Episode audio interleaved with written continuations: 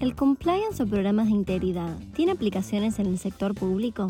¿Cuáles son sus requisitos y sus modalidades y qué experiencias se están dando en Argentina? ¿Qué función tiene y qué actividades se realizan desde el World Compliance Argentina?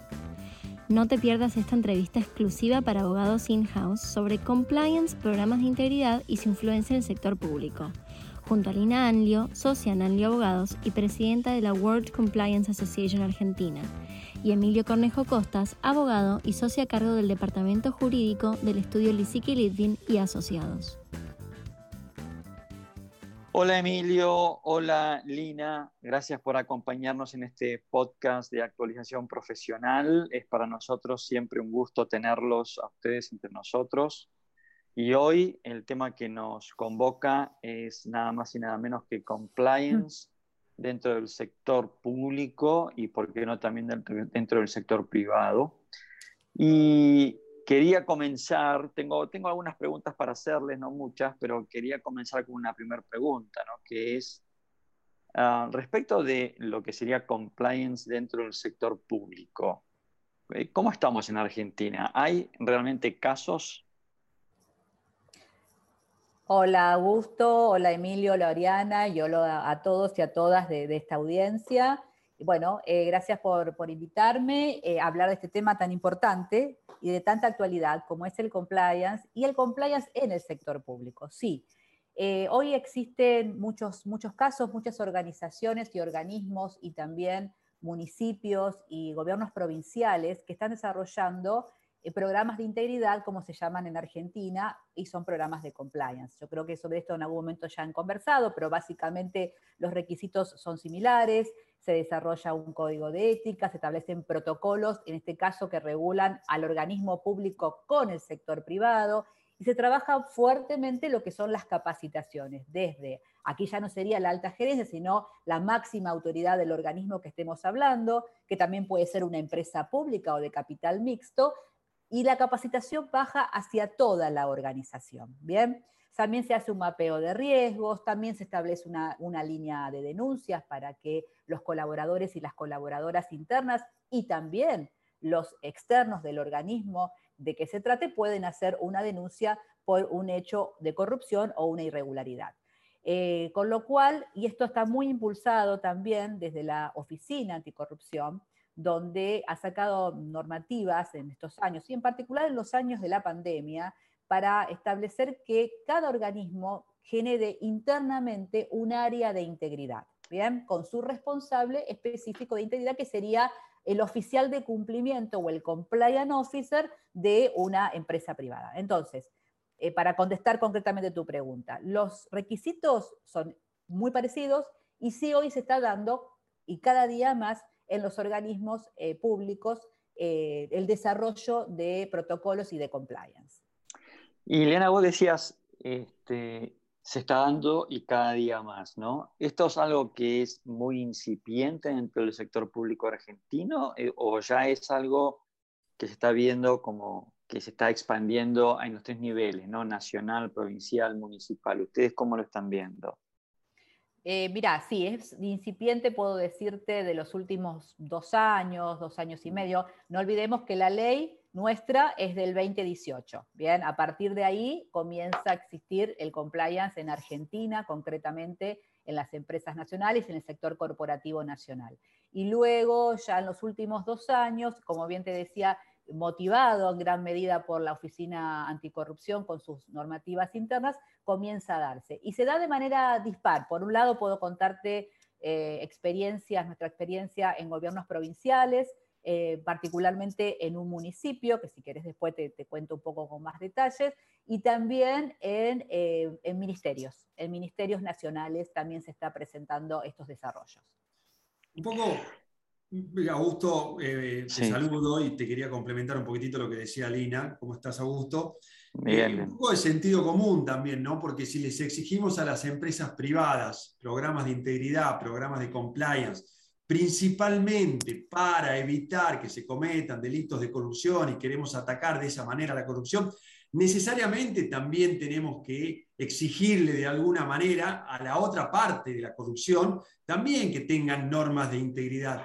Por supuesto que no están dentro de la ley de responsabilidad penal de las personas jurídicas y por ende no tienen ese tipo de obligación, pero sí es necesario controles y este, por ahí los riesgos son distintos que, en las empresas privadas, los controles son distintos, la implementación es distinta, pero necesariamente tiene que haber un control a los efectos de evitar que la otra parte del soborno, por decirlo este, mal y pronto, se, se, concrete. ¿no? Un poco apunta a eso también, y como dice Lina, eh, últimamente muy impulsado con posterioridad a la ley, por los organismos, en el caso a nivel nacional por el organismo, este, la Oficina Anticorrupción, pero a nivel provincia de Buenos Aires también hay una oficina que se encarga de esto, que también está incentivando este, eh, normas de integridad en sus propios, en sus propios eh, eh, organismos de la provincia. el objetivo es ese, ¿no? tratar de complementar un poco las exigencias que se le hace al sector privado. Y acá con lo que estás comentando, Emilio, me dejas abierto para hacerte una pregunta, que es la siguiente. El sector, por ejemplo, ¿no? este sector privado, ¿existen, por ejemplo, normas de compliance que a una empresa privada eh, le prohíba, por ejemplo, presentarse a una licitación pública si ese organismo que está llamando a licitación pública no tiene normas de transparencia, no tiene un programa de integridad?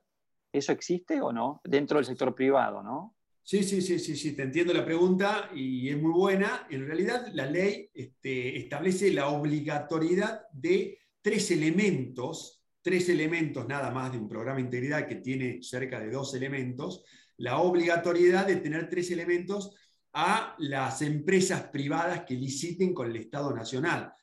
Lo cierto es que también te lo podrá complementar Lina, lo cierto es que eh, distintos organismos, ministerios nacionales, provinciales, se adhirieron un poco a esta tendencia y en cada una de sus licitaciones, si no en todas, están exigiendo programas de integridad a las empresas que se presentan como uno de los requisitos, a las, empresas que se presentan a las licitaciones, con la duda que uno tiene, por supuesto, eh, de cuán, digamos, una vez presentada la licitación y presentada, por ejemplo, la declaración jurada de la existencia de un programa de integridad, Después el control que, tiene, que hay de parte del organismo sobre la existencia de ese programa todavía es una especie de inquietud, pero la realidad es que cada vez lo vemos más en licitaciones, municipalidades, ministerios, eh, bueno, por supuesto a nivel nacional, como te dije, en algunas licitaciones es obligatorio, cada vez lo vemos más en los requisitos que imponen los pliegos de licitación.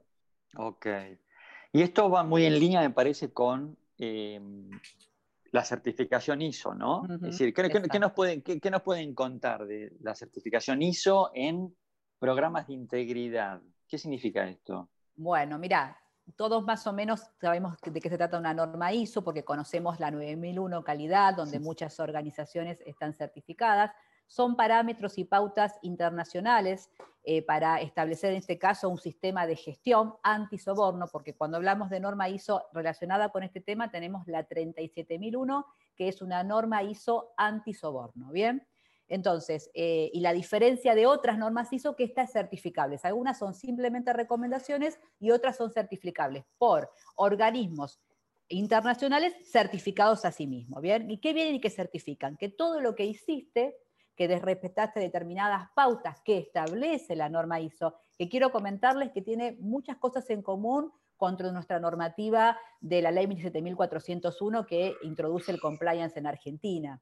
Entonces, lo que nos garantizamos como organización, imagínense, la organización pública o privada, y más que nada miremos al sector privado, desarrolla un gran programa de compliance, pero nunca tiene la certeza de que está, es correcto, de que si algún día tenemos una cuestión penal o una investigación penal, nos podremos defender de la mano de ese programa de compliance. Con lo cual, si lo sometemos a esta certificación, yo siempre digo que es someterse a un examen, decir, a ver, ¿lo hiciste bien o no lo hiciste bien? O tenés que mejorarlo, porque a veces surgen justamente recomendaciones para mejorarlo. Es de la única manera eh, que entendemos nosotros, los que estamos a favor de las certificaciones, de que el organismo o la organización pública o privada sepa a ciencia cierta que lo hizo bien, es someterse a una certificación. Para esto es todo un procedimiento donde se implementa previamente, donde hay que implementarlo, cumplir con las cuatro etapas que tiene la norma ISO, que son bastante eh, exigentes, y una vez que estamos listos,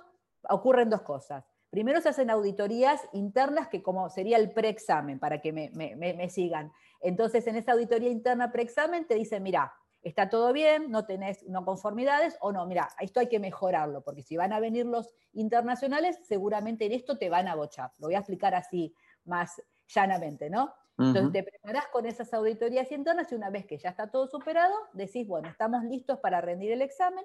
Generalmente son organizaciones internacionales, que algunas tienen ya sus delegaciones en Argentina, y esta certificación dura aproximadamente, depende lo que estamos certificando, porque lo que se certifican no son áreas, sino que son procesos. ¿Qué significa esto? Certificamos, por ejemplo, el proceso de compras o el proceso de contrataciones, ¿no? Busquemos procesos sensibles, porque si vamos a certificar mesa de entrada, digamos que por ahí es como muy sencillo, ¿no? Entonces sometemos ese procedimiento y una vez que vienen los internacionales, la auditora internacional generalmente está 3, 4, 5 días, depende de, la entidad y la complejidad del organismo, y hacen preguntas, miran documentación, preguntan al, que por ahí no está preparado, porque la verdad que es este, esto se trata, ¿no? Para poder chequear de que este programa de compliance existe, que es robusto, que es eficiente, y en este caso, que cumple con todos los parámetros que, existe, que exige la norma ISO 37001. Sí, en realidad este, las normas ISO eh, por lo que yo tengo entendido, casi siempre certifican procesos, ¿no? Procesos de calidad, siempre son procesos. Procesos, exacto. Así que correcto. Este, y yo entiendo que junto con esto de la certificación ISO, algo tiene que ver este, lo, de las RITE, ¿no? R-I-T-E, RITE. Contanos un poco qué es esto de las RITE. Mira, RITE es un, es un registro justamente de integridad que sacó la Oficina Anticorrupción este año, ya lo puso en, funcionamiento y va a estar lanzado, eh, decirlo, oficialmente en marzo 2022. ¿Qué es lo que pasa con RITE? Justamente registra todos los programas de integridad que fueron realizando las organizaciones, las empresas, pymes, grandes, pequeñas, incluso el sector público. Entonces, en ese registro vos te registras y vas pasando por etapas. Entonces, en la primera etapa seguramente lo que te van a pedir es que tengas un código de ética. Y si vos te anotás y decís, la verdad que yo no tengo un código de ética, bueno, el RITE, que es un sistema básicamente, te ofrece un código de ética para que obviamente lo, eh, lo lleves a tu realidad, ¿no? no copio y pego, no, pero te lo brinda. Y también te brinda, por ejemplo, capacitaciones. ¿Y cuál es la idea de RITE? Que cuando, por ejemplo, un organismo público quiera sacar una licitación, no solamente le pida que tenga un programa de integridad, porque es obligatorio para nuestra ley, sino que además pueda chequear que en el RITE está registrado. Y en esto déjame agregar a Augusto, porque, porque Work Compliance, de quien yo presido y que Emilio es parte de, integrante del Consejo Directivo, eh, tenemos un rol muy importante en RITE, nos han pedido que colaboremos y hemos firmado un convenio y estamos colaborando activamente para que RITE exista. Con lo cual, las empresas que obtienen certificación ISO 37001, imagino que una vez obtenida la certificación también lo manifiestan frente al registro este. Claro, por supuesto. Es como que pasó muchos pasos, digamos. Ya está en otra, en otra posición, pero siempre le va a convenir, y esto para tu audiencia y para la audiencia, ¿no? Eh, si certifican, eh, que lo hagan por supuesto, pero que se anoten igual en el RITE, porque a la larga o a la corta va a terminar siendo un registro que va a abarcar a todo el país, ¿no? Entonces alguien quiere saber eh, si estás inscripto o no, si pasaste todos los pasos, te metes en el sistema que es público, por supuesto, eh, y la idea es que sea de parte de fácil acceso y todos podamos corroborar si, por ejemplo, tu competidor, vamos a hablar de competidores, ¿estás en RITE o no? Y aquel que está, decir, bueno, yo me presento en la licitación y yo sí estoy en RITE. O sea, que también sea un elemento que lo diferencie del par, ¿se entiende? y, sí, sí, sí. No, por ahí un poco, que creo que lo conversamos la vez pasada, como verás un poco lo que te cuenta Lee, lo que yo te voy contando, eh, hay un antes y un después. Si, si, tuviéramos esta charla tres años antes, todo esto no existía.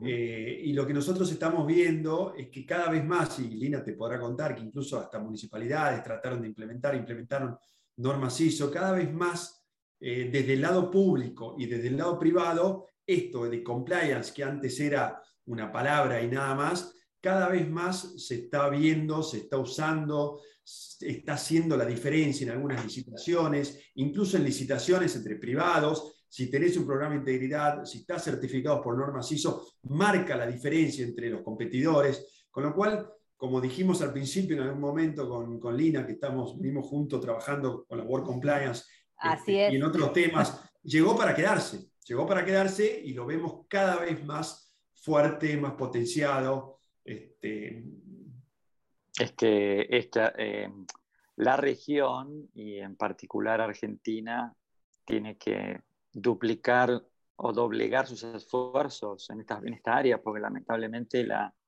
la macro en términos de corrupción es que tenemos un tema reputacional muy serio ahí. Entonces, sí, era una asignatura pendiente. El sector, el sector privado tiene que doblegar sus esfuerzos para ser más transparente, ninguna duda. Este, y entonces, un poco hablando de, World Compliance, ¿esto es World Compliance Chapter Argentina, del que sos presidente, Lina? Sí, exactamente. Eh, World Compliance es una asociación sin fines de lucro que nace en España, donde también seguramente ya lo ha charlado en otra oportunidad. En España, desde el año 2015, trabaja temas de, compliance y está incorporado en el Código Penal. Eh, y nuestra ley toma parte de la legislación española pero bueno, lo cierto es que se van generando capítulos, hoy puedo decirte que ya son 22 capítulos en toda Latinoamérica y también en Europa.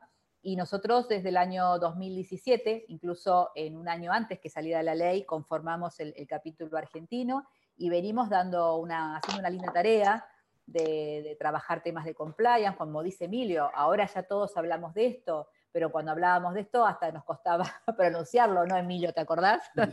que hay quienes no lo decían. Como salteño siempre me costó. Eh, y hoy ya no, ya, eh, y bueno, hicimos eh, tres congresos internacionales, tenemos comités técnicos internos que trabajan diferentes temáticas, e incluso hemos conformado que va a estar a cargo de, Emilio y de, una, de una abogada, Juliana Márquez, una consultoría en lo que es peritos en compliance, porque creemos que no nos olvidemos que quien termina también definiendo si está bien hecho o mal hecho y es correcto es el Poder Judicial y el Ministerio Público Fiscal. Y ellos también tuvieron que eh, aprender sobre estas temáticas. Entonces nos parecía que hacer un comité que trabaje peritos, porque luego la justicia va a necesitar que alguien haga una pericia.